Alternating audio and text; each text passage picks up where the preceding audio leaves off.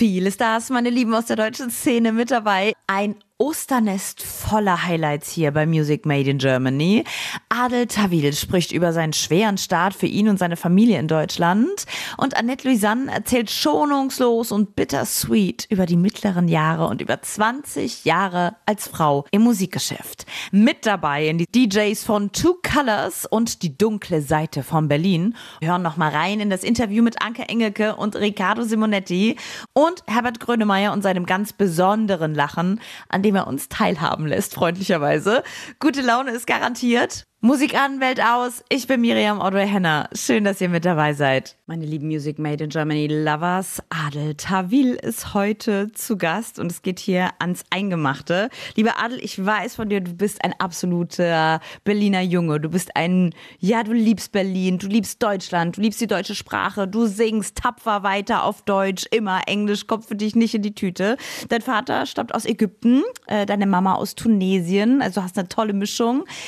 Wie habt ihr denn als Familie auch früh das Leben hier in Deutschland erlebt? Also kennst du Alltagsrassismus? Wie seid ihr klargekommen? Und ist das heute überhaupt noch so als Adel Tawil vielleicht sogar nicht mehr? Wir haben da schon unsere Erfahrungen gemacht, wie habe ich ja in einem Song, äh, wo, wo soll ich hingehen, auf dem letzten Album, habe ich das ja thematisiert. Meine Schwester wurde hier aufs heftigste rassistisch irgendwie beleidigt, weil sie irgendwie mit drei Kindern in der Berliner U-Bahn saß und äh, der Typ davon ausgegangen ist, ist ja ganz normal, wenn, wenn jemand ausländisch aussieht und drei Kinder hat, dann muss der natürlich vom Sozialamt leben und Kindergeld kassieren und weiß nicht, dass meine, meine Schwester Abi gemacht hat, studiert hat und einen festen Job hat. Also das war schon, war schon Wahnsinn. Ähm, was für Ressentiments dann man da, man da bedient. Deswegen, das finde ich auf jeden Fall sehr, sehr schwierig. Ne? Und wir als Künstler, glaube ich, haben da auch ein Stück weit Verantwortung, darauf aufmerksam zu machen. Das versuche ich natürlich in, in Form von Songs dann hin und wieder auch zu thematisieren. Ne? Äh, bei mir ist es natürlich jetzt was anderes. Ja? Also wenn ich früher in ein Autohaus gekommen bin, als ich noch nicht berühmt war, dann wurde ich natürlich auch extrem komisch angeguckt und sollte den Mercedes am besten nicht anfassen ja? Äh, oder direkt raus. Und jetzt kommt man mir natürlich mit Freude strahlend, mit offenen Armen entgegen, weil man erkennt, ah, guck mal, das ist Adel Tawil. Also der kann sich bestimmt als ein oder andere Auto leisten. Gut, damit kann ich leben, aber ähm, das Ding ist natürlich, dass dass, dass, dass das einen immer wieder widerfährt. Ja? Also, dass man diesen unterschwelligen Alltagsrassismus zum Beispiel, dass man das halt immer wieder so mitbekommt. Und, und erstmal geht es einem tierisch auf die Nerven. Ja? Irgendwann denkt man so, ey, boah, muss das jetzt schon wieder sein? Und, äh, aber es kann halt auch ernster werden. Und das war zum Beispiel bei mir, meiner Schwester so. Und äh, das finde ich dann schon sehr, sehr traurig, weil, wie gesagt, also ich, ich lebe für, dieses, für diese Stadt, für dieses Land. Äh, ich denke Deutsch, ich singe auf Deutsch. Ich empfinde zum Beispiel im Moment werden extrem wenig deutschsprachige Songs im Radio gespielt. Das finde ich extrem schade, weil ich, ich empfinde die deutsche Sprache und deutsche Lieder als deutsches Kulturgut. Und das sollte gefördert werden. Und deswegen ist es dann natürlich doppelt so schlimm, wenn dann solche Sachen wie zum Beispiel nach Silvester diese Vornamenabfrage passiert wo man irgendwie sitzt und sagt, okay, ernsthaft, also jetzt geht es nicht darum, ob ich einen deutschen Pass habe oder nicht, sondern es geht jetzt darum, wie ich heiße. Also mein Name würde ja dann auch dazu gehören. Also Adel ist ja, obwohl, obwohl es den deutschen Hochadel, ne, also der, der Adel, den, den gibt es ja, aber als Vorname nicht. Also äh, das fand ich schon, das ist dann verletzend. Ne? Und da kann ich viele verstehen, die dann halt irgendwie sagen, ja gut, okay, dann, dann wenn, wenn ihr mich nicht wollt, dann will ich auch nicht mehr. Meine Lieben, wir sind alle richtig gut gelaunt, denn Adel Tawil ist heute zu Gast bei Music Made in Germany. Mein lieber Adel, ne? Es sind im Moment harte Zeiten, es sind schwere Zeiten. Du bist ja immer ein ganz positiver und auch konstruktiver Mensch. Du sagst wirklich gute, nachvollziehbare Sachen. Ähm, ja, man redet wirklich gern mit dir und kann sich davon auch immer was mitnehmen. Bist du auch jetzt in diesen Zeiten immer noch positiv gestimmt? Ich frage mal so. Ja gut, aber das ist, das ist immer so. Ne? Zu jeder Bewegung gibt es immer auch eine Gegenbewegung. Ne? Die, die, Welt, die Welt funktioniert durch Mangel und Überfluss. Wenn etwas ein bisschen too much wird, im Moment haben wir natürlich extrem viele Diskussionen, manchmal auch ein bisschen übertrieben. Ja, ich finde, man soll die Leute auch immer so ein bisschen Stück weit heranführen. Wenn dann irgendwie gleichzeitig äh, man über zig Sachen gleichzeitig redet und gerade auch ältere Menschen das Gefühl haben, warte mal, irgendwie habe ich das Gefühl, ich darf gar nichts mehr. Da kann man auch ein bisschen sensibler mit umgehen, so, ne? Also, und nicht gleich diese, diese Cancel Culture, das finde ich auch albern. Und deswegen, also ich bin so, dass ich sage, ey, leben und leben lassen. Wir entwickeln uns in die absolut richtige Richtung. Ich finde, es ist viel, viel getan. Es wird viel getan. Es, soll, also es ist schon, alles hat sich verbessert. Also, wenn man genau hinschaut, dann finde ich, hat sich alles verbessert. Der Rassismus ist bestimmt weniger geworden.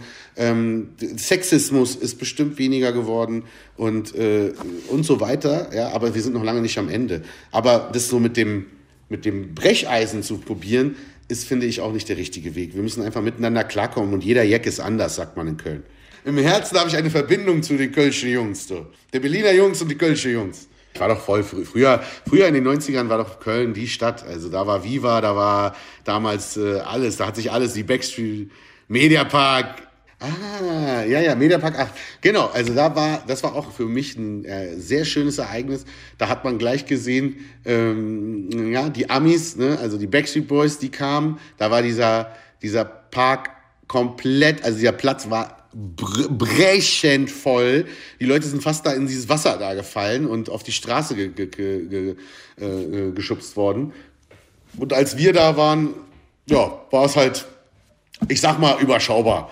Ne? Wir waren halt die deutsche Boyband. So. Das ist immer das Ding. Meine Trauma, meine Trauma, ja, meine Traumazeiten aus den 90ern. Also das Ding ist ja, früher hat man ja so, so, ähm, so Choreografie probiert, ne? Und jetzt mit TikTok und so ist es ja voll wieder voll das Ding, ne? Voll in, dass man so Choreografien, also so Schritte ne? aneinander reiht und dann nachtanzt und so. Und äh, ich habe das jetzt mal probiert und ey, es ist wirklich nicht so einfach. Also früher wäre das überhaupt kein Problem gewesen, aber heute sieht es einfach auch ein bisschen albern aus mit Anfang 40. Das nächste Mal, wenn wir uns sehen, machen wir ein, ein Dance-TikTok-Video. Aber ich kann nicht diesen Shuffle-Dance. Dieses und dann,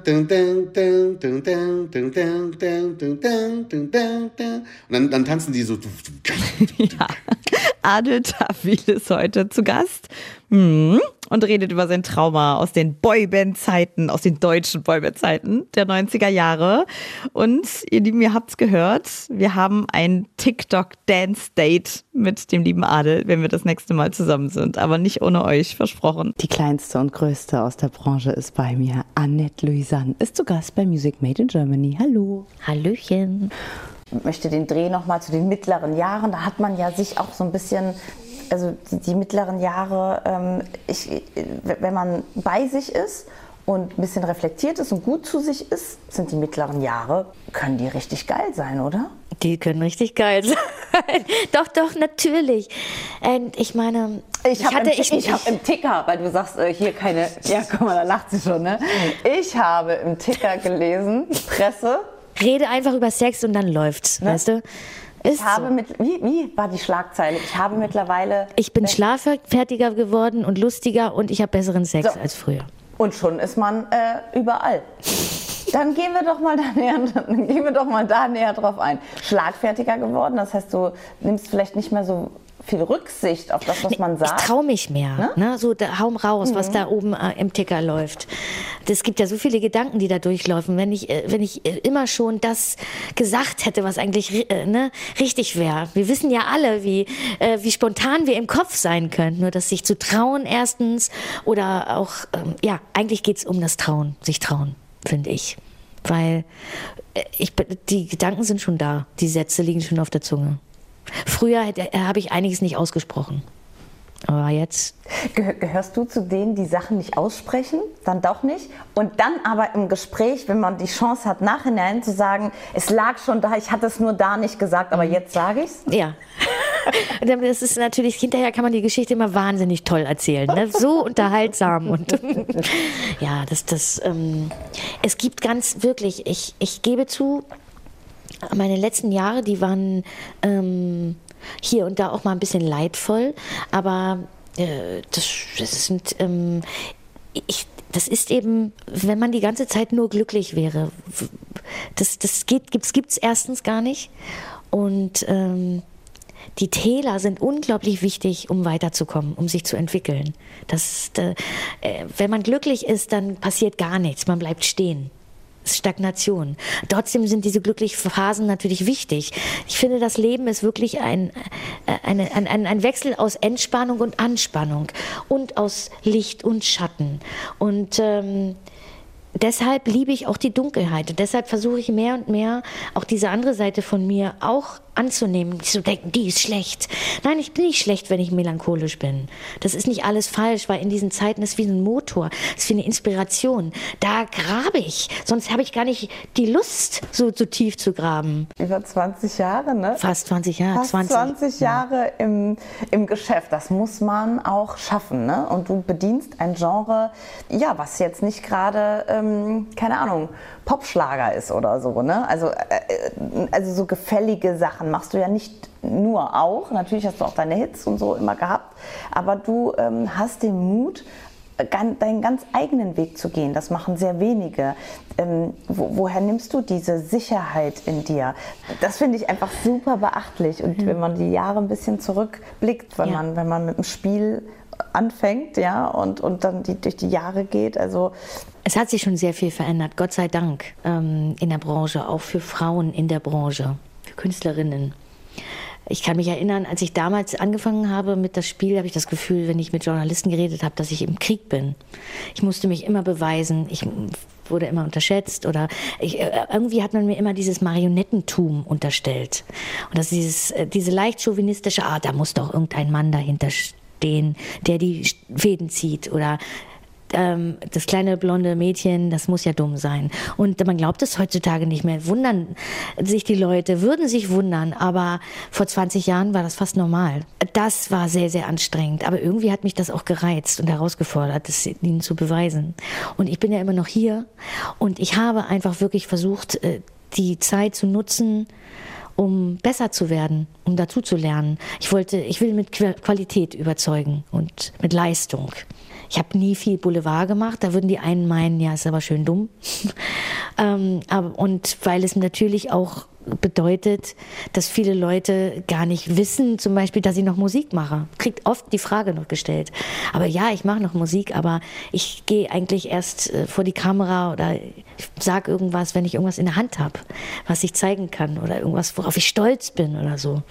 Und das muss man halt aushalten, ne? dass man nicht auf jedem Titelblatt drauf ist und, und sich auch positioniert. So, ich bin es gibt viele Dinge, die mich interessieren, aber ich bin in allererster Linie Sängerin und ich will eine gute Sängerin werden, eine besondere, eine, die man gleich wiedererkennt und in meine eigene Nische äh, die habe ich mir Stück für Stück irgendwie gesucht und das ist auch alles auf der Bühne entstanden, dass ich immer mehr in Richtung äh, Chanson gegangen bin, weniger in Richtung Pop, weil ich da mein eigenes kleines Häuschen gefunden habe. Hier ist Music Made in Germany. Heute zu Gast Two Colors. Das sind Emil und Piero oder Pierangelo. Hallo.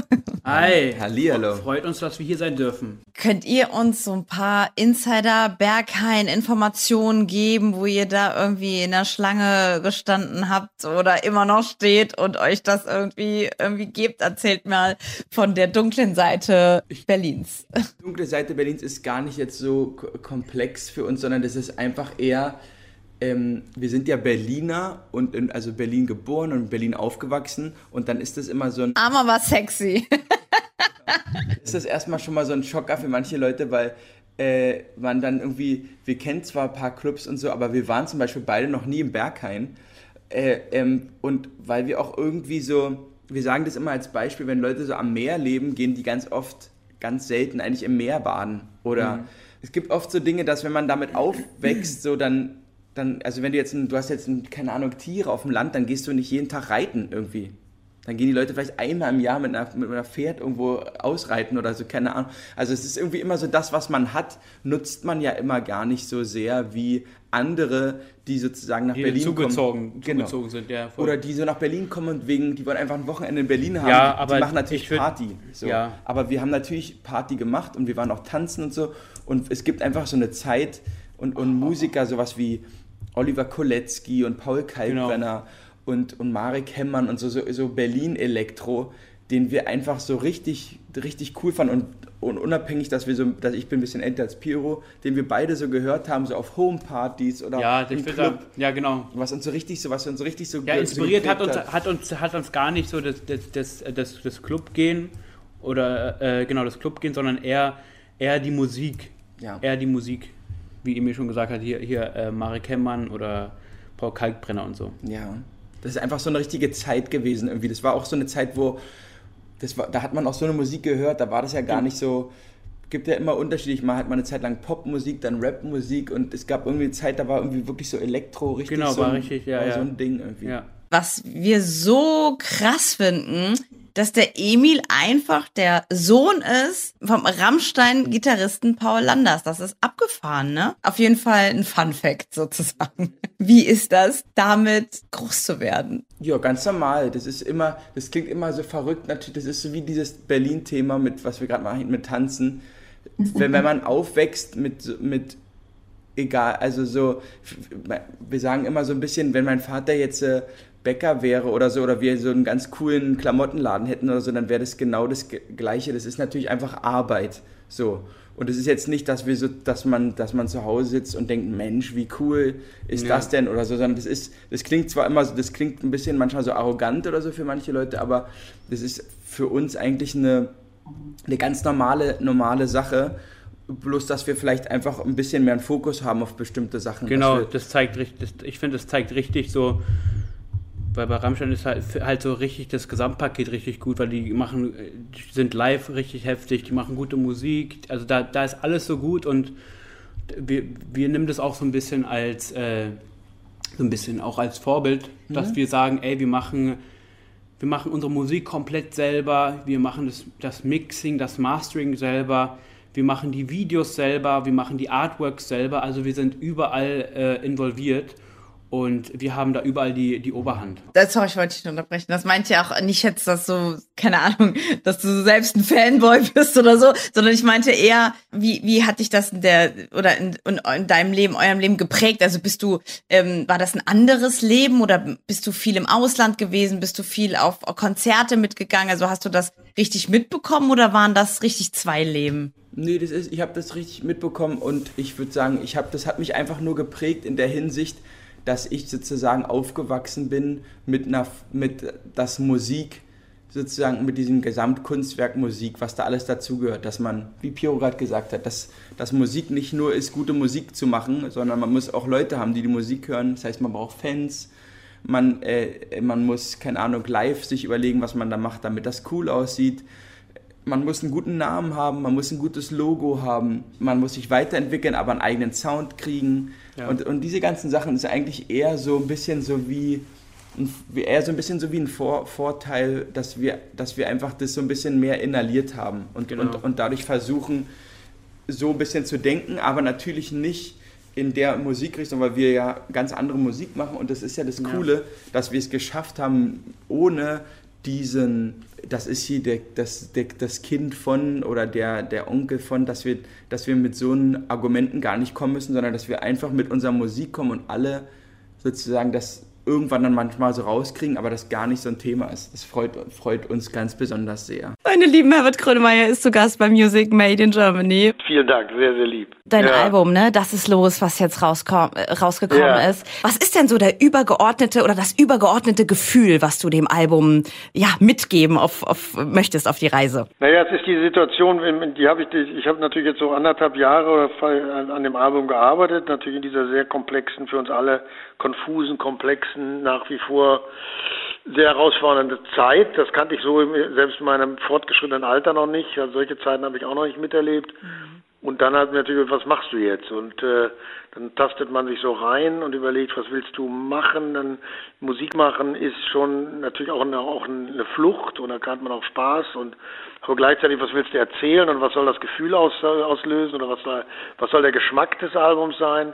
Und das ist zum Teil etwas vage oder chaotisch, aber letztendlich wollte ich, wollte ich hinkriegen, dass in diesem Ganzen eine nachdenkliche, sich der Situation bewusst natürlich auch, aber auch eine Zuversicht und eine zu, zu zukunftsgerichtete äh, äh, Atmosphäre entsteht und eine, eine, eine Motivation und, und einen, äh, dass man nicht, nicht hängen bleibt in der Nachdenklichkeit, sondern dass man auch nach vorne geht und dass ja dass letztendlich auch eine, eine Zuversicht übrig bleibt. Ja.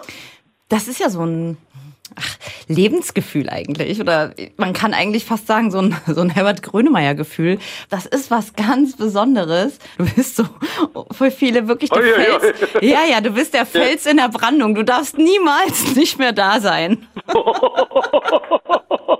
Boah, ja, ja, der Druck steigt. Der Nein, Druck steigt. Klasse, der Druck steigt. Äh, das ist sehr nett, Dankeschön. Ich habe mal gehört, dass du als Kind so laut gelacht hast, also geschrien hast vor Lachen, dass die Nachbarn irgendwie gedacht haben, was ist mit dem Kind los? Stimmt das? Es ist wohl so, dass meine Eltern verunsichert waren. Ich war sicherlich auch wahnsinnig albern zum Teil, was auch bestimmt anstrengend war.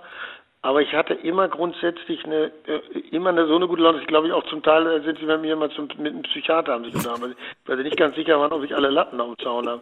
Und ich weiß, dass ich, wenn ich, wenn ich äh, auch in die Schule kam, ich habe die Leute wirklich genervt, weil die haben morgens schon immer gedacht, oh Gott, jetzt kommt der schon wieder.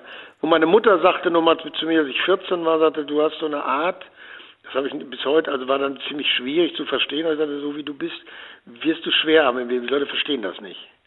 Ich weiß nicht, was die da genau meinte, aber ich glaube, es hatte auch damit zu tun, weil sie auch zum Teil damit nicht kann. Die war ja etwas melancholischer. Mhm. Und die sagte auch an ihrem, spät in ihrem Leben, an ihrem Geburtstag, weil mein Vater hatte das. Mein Vater hatte auch diese unglaubliche Menschenfreude äh, an Menschen und ging denen auch so entgegen. Und der wirklich viel erlebt hatte im Leben und, und äh, seinen Arm in Stalingrad verloren hat. Und ich will das gar nicht alles erzählen, ist langweilig. Aber der hat, hat eben auch, der ist wirklich sehr äh, freudig Menschen entgegengetreten. Das fand ich da, auch mal klar. Wenn du sagst mit Stalin, ich will nur ganz kurz einhaken, habt ihr darüber gesprochen? Ja und nein. Also er war zumindest sehr differenziert, so, so ein sehr kluger, sehr selbstkritischer Mensch. Und ich war dann, als meine, als er schon nicht mehr da war, auch meine Mutter verstorben war, bin ich zu unserem Nachbarn gegangen äh, einem alten Freund von meinem Vater. Und dann habe ich mich mit dem hingesetzt. Und dann habe ich zu dem auch gedacht, Sie haben doch viel mit meinem Vater gesoffen. Und er war eher so der Konservativere, so kam aus Bayern. Mein Vater war eher so der Sozialdemokrat. Wie war das eigentlich? Haben Sie eigentlich auch vom Krieg erzählt? Das war so überwältigend, die Bilder, dass wir da zum Teil nicht drüber sprechen wollen. Und dann habe ich gesagt, was war denn mit der Frage mit den Juden? Haben Sie das mitbekommen, was mit denen passierte, dass die deportiert wurden? Und dann erzählte der mir wirklich diese Geschichte, das war wirklich sehr beeindruckend. Gut, als erstes gab es diese Medien nicht und dann sagte er aber, ich war, bin dann hier ins Ruhrgebiet gekommen das ist jetzt vielleicht wirklich sehr ernst und sehr streng, aber auf jeden Fall dann, dann hat mir plötzlich einer aus meiner Truppe, ich war in Essen, sagte, da läuft einer rum mit Bildern und prahlt und zeigt so Riesengräber. Und dann hat er gesagt, den hat ich gesagt, der soll mal kommen, ich möchte ihn mal kennenlernen, der soll mal herkommen. Und da wäre ihm das erst aufgefallen und wäre dem auf die Schliche gekommen. Er hat gesagt, da habe ich gewusst, hier läuft was.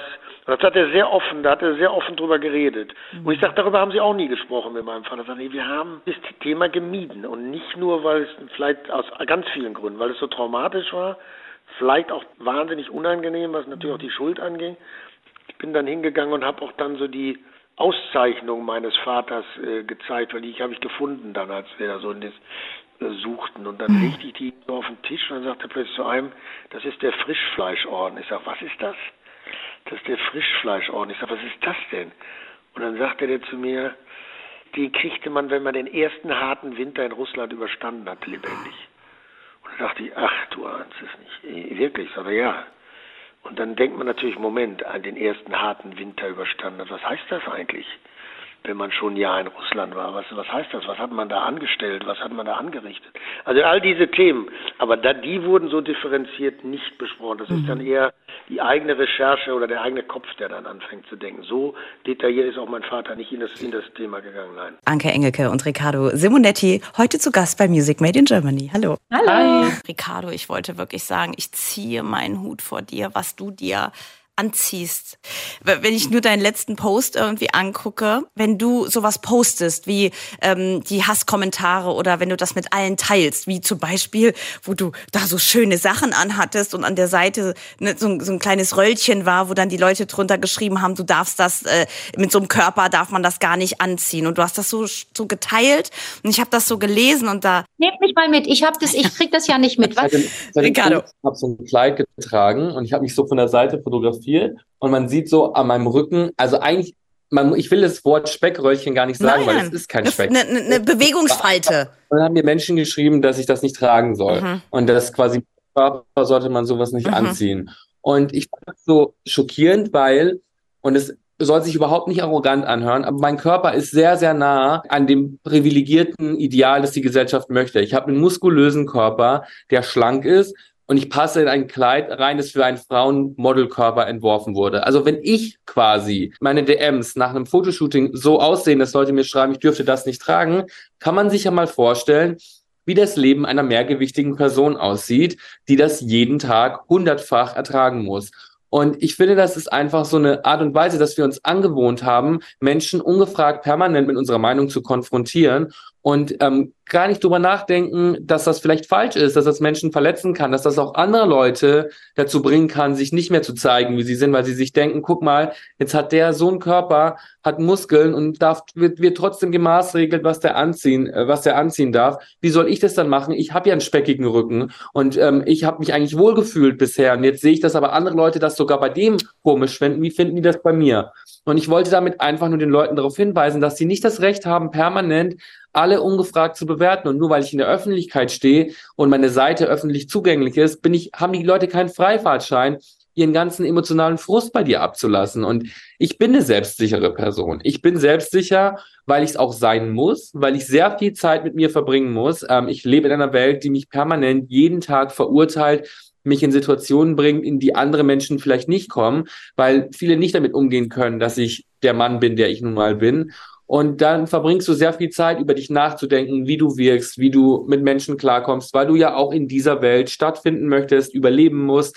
Und dadurch reflektierst du sehr viel. Und ich bin eine selbstsichere Person, aber ich bin auch keine Maschine. Ich bin auch kein Roboter. Meine Gefühle können auch verletzt werden. Und wenn jemand dir sagt, wenn dir 100 Leute sagen, du siehst geil aus und eine Person sagt dir, du darfst sowas nicht tragen, tut das trotzdem weh. Und ich glaube, mein, ich will das Menschen auch wissen lassen. Ich will Menschen wissen lassen, dass sie mir wehtun und dass sie auch anderen Leuten wehtun, wenn sie solche Dinge schreiben und solche Dinge sagen. Anke Engelke möchte gerade zu mehr Wahrheit aufrufen, zu mehr Direktheit, dass man in die Diskussion starten kann. Anke, hältst du das für möglich überhaupt? Weil die Gesellschaft oder die Menschen, wissen das überhaupt die Menschen? Sind sie so reflektiert, dass gerade diese Menschen, die diese Hassnachrichten schicken, überhaupt zu ihrem Kern kommen, dass sie überhaupt wissen, was das Problem ist? Oder verstecken die sich hinter, hinter so vielen Mauern? Also das, die ganze Welt oder ist ja so fürchterlich verlogen. Das weiß ich nicht. Das weiß ich einfach nicht. Ich versuche das auch zu verstehen. Ich verspreche mir ganz viel davon von unseren wöchentlichen Gesprächen und auch zwischendurch sind wir Gott sei Dank in Verbindung. Ich möchte das verstehen, denn nur wenn wir verstehen, können wir was ändern. Ich kann es nicht anders, ich kann dir das nicht beantworten. Anke Engelke und Riccardo Simonetti haben einen Podcast zusammen rausgebracht, heißt Quality Time. Und davon, glaube ich, bekommt man schon ein, kleinen, ein kleines Stückchen mit jetzt gerade, äh, weil wir einfach in dieser Diskussion sind. Ist das auch das, was ihr ähm, möchtet oder bewirken wollt mit dem Podcast? Einfach auch zu einer, zu ein bisschen Mitgedanken machen, anregen, ein bisschen Lust machen auf ein bisschen mehr Menschlichkeit, ein bisschen mehr, ein bisschen mehr Liebe, ein bisschen mehr Mitdenken? Also ich glaube, bei allem, was wir tun, freuen wir uns, wenn positive Denkanstöße vermittelt werden. Aber vor allem wollen wir die Leute auch an unseren Denkprozessen teilhaben. Also wir stellen uns ja auch Fragen. Und wir haben kein Problem damit, dass das auf ganz unterhaltsame Art und Weise passiert. Ja. In, wir leben in einem Land, in dem diese Vermischung es nicht so leicht hat. Entweder sind wir im Land der Dichter und Denker seiend und leben Mhm. und arbeitend, sind wir verpflichtet oder fühlen wir uns verpflichtet, alles immer mit einem intellektuellen und oder politischen äh, Kontext. Kontext und aber sogar auch Fundament, das muss darauf stehen, äh, zu präsentieren. Ähm, auf der anderen Seite erwartet man bei uns natürlich auch das Leichte, das, das Unterhaltsame und das, es wird auch das Wort Glied mehrfach fallen. Keine Frage. Aber die Vermischung, Aber es wird leiser ausgesprochen. ganz leise, aber die Vermischung ist nach wie vor problematisch und das stelle ich offen zur Frage. Warum wird da so getrennt? Und auch bei mir ist es so. Ich bin in Situationen, in denen man das, was, was Ernstes von mir erwartet, bin ich dann lieber irritierend und fordere die Menschen auch heraus. Wir sind auf Interviewreise und manchmal habe ich so das Gefühl, das Gegenüber ist irgendwie hält sich zu sehr an den Karteikarten fest oder ist nicht wirklich bei der Sache, ist nicht wirklich interessiert, was auch immer. Ich spreche das dann auch gerne mal an, aber immer auch wissend, dass da was zurückkommen kann und ich lade ein, dann auch was zu erklären. Anke Engelke möchte gerade zu mehr Wahrheit aufrufen, zu mehr Direktheit, dass man in die Diskussion starten kann. Anke, hältst du das für möglich überhaupt? Weil die Gesellschaft oder die Menschen, wissen das überhaupt die Menschen? Sind sie so reflektiert, dass gerade diese Menschen, die diese Hassnachrichten schicken, überhaupt zu ihrem Kern kommen, dass sie überhaupt wissen, was das Problem ist? Oder verstecken die sich hinter, hinter so vielen Mauern? Also das, die ganze Welt oder ist ja so fürchterlich verlogen. Das weiß ich nicht. Das weiß ich einfach nicht. Ich versuche das auch zu verstehen. Ich verspreche mir ganz viel davon von unseren wöchentlichen Gesprächen und auch zwischendurch sind wir Gott sei Dank in Verbindung. Ich möchte das verstehen, denn nur wenn wir verstehen, können wir was ändern. Ich kann es nicht anders, ich kann dir das nicht beantworten. Anke Engelke und Riccardo Simonetti haben einen Podcast zusammen rausgebracht, heißt Quality Time. Und davon, glaube ich, bekommt man schon ein, klein, ein kleines Stückchen mit jetzt gerade, äh, weil wir einfach in dieser Diskussion sind. Ist das auch das, was ihr ähm, möchtet oder bewirken wollt mit dem Podcast? Einfach auch zu einer, so ein bisschen mit Gedanken machen, anregen, ein bisschen Lust machen auf, ein bisschen mehr Menschlichkeit, ein bisschen mehr, ein bisschen mehr Liebe, ein bisschen mehr Mitdenken? Also ich glaube, bei allem, was wir tun, freuen wir uns, wenn positive Denkanstöße vermittelt werden. Aber vor allem wollen wir die Leute auch an unseren Denkprozessen teilhaben. Also wir stellen uns ja auch Fragen. Und wir haben kein Problem damit, dass das auf ganz unterhaltsame Art und Weise passiert. Ja. In, wir leben in einem Land, in dem diese Vermischung es nicht so leicht hat. Entweder sind wir im Land der Dichter und Denker seiend und leben mhm. und arbeitend, sind wir verpflichtet oder fühlen wir uns verpflichtet, alles immer mit einem intellektuellen und oder politischen äh, Kontext. Kontext und aber sogar auch Fundament, das muss darauf stehen, äh, zu präsentieren. Ähm, auf der anderen Seite erwartet man bei uns natürlich auch das Leichte, das, das Unterhaltsame und das, es wird auch das Wort Glied mehrfach fallen. Keine Frage. Aber die Vermischung. Aber es wird leise ausgesprochen. Ganz leise. Aber die Vermischung ist nach wie vor problematisch. Und das stelle ich offen zur Frage. Warum wird da so getrennt? Und auch bei mir ist es so. Ich bin in Situationen, in denen man das, was, was Ernstes von mir erwartet, bin ich dann lieber irritierend und fordere die Menschen auch heraus. Wir sind auf Interviewreise und manchmal habe ich so das Gefühl, das Gegenüber ist irgendwie hält sich zu sehr an den Karteikarten fest oder ist nicht wirklich bei der Sache, ist nicht wirklich interessiert, was auch immer. Ich spreche das dann auch gerne mal an, aber immer auch wissend, dass da was zurückkommen kann und ich lade ein, dann auch was zu erklären. Music Made in Germany vom Feinsten mit dem besten Material aus der deutschen Szene und mit den wundervollsten Künstlerinnen und Künstlern. Nächste Woche in unserem Promi Talk ist die wunderbare Nina Chuba. Es wird wild. Alle Interviews und Gespräche mit den Künstlerinnen und Künstlern aus der deutschen Szene vorab schon zum Reinhören und Nachhören auf musicmadeingermany.de. Macht euch einen wundervollen Abend und schöne Ostern. Musik an, Welt aus.